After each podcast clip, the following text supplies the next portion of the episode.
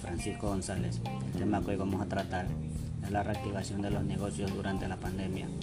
Como ya sabemos, hoy en día la situación económica por la que está pasando nuestro país ha estado decayendo mucho. Entonces, los sectores comerciales han decidido reinventarse para salir adelante.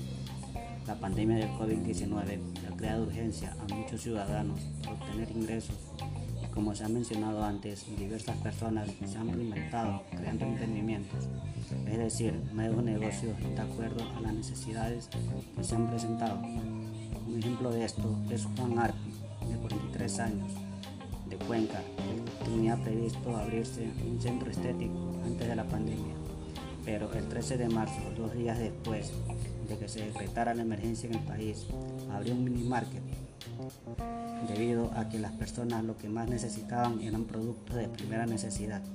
Entonces, esto lo motivó a abrir este emprendimiento. Ahora, el reto para estos nuevos emprendedores es capacitarse para mejorar su servicio de la mano de las ventajas ofrece la tecnología. Hay que seguir buscando nichos de mercado y generar movimientos a través de la página web. Sin nada más que decir, me despido.